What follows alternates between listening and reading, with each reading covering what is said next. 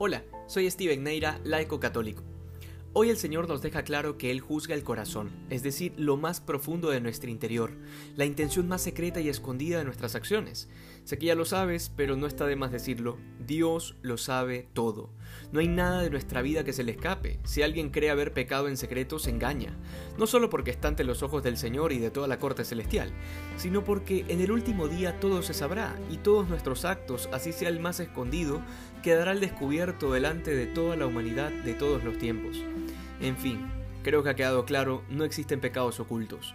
Pero además decía que el Señor juzga el interior y nos da un dato importante, y es que el interior queda al descubierto de varias maneras, y una de ellas es a través de nuestras palabras. De lo que habla la boca rebosa el corazón, es lo que dice Jesús en el Evangelio.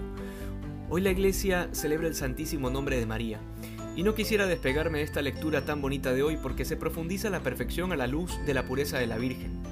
María, justamente por ser una criatura que fue redimida de todo pecado desde su concepción, es el vivo ejemplo de lo que sucede cuando el corazón rebosa de Dios.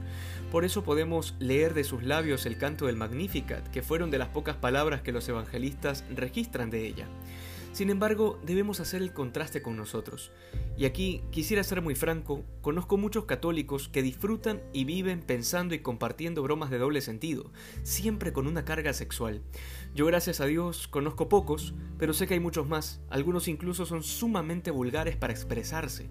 Y ojo, no me refiero a una que otra mala palabra de vez en cuando, no, aquí hablo de gente que utiliza palabras grotescas y vulgares como parte habitual de su vocabulario y quisiera aprovechar para decirles que me causan asco y repulsión, porque me recuerdan todo lo que fui y que a partir de Cristo dejé de ser.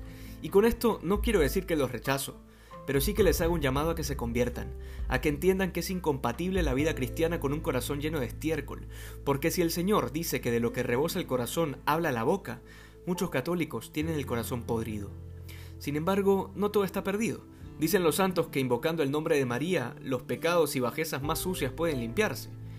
Hoy el Evangelio nos invita a ser como aquel hombre que construyó su casa sobre roca. La roca es Cristo y es en Él en quien debe estar cimentada toda nuestra vida. No basta con las palabras, que pueden ser muy hermosas y efectivamente el corazón puede estar rebosando de Dios.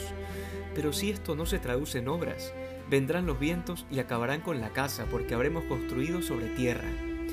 María no solo pronunció palabras llenas de Dios, sino que las palabras que pronunciaba eran la manifestación total de lo que vivía, porque un buen árbol solo puede dar buenos frutos. Seamos ese buen árbol, seamos ese hombre que construyó su casa sobre roca, seamos como María que corrió a servir a su prima Isabel, seamos santos y más santos que ayer.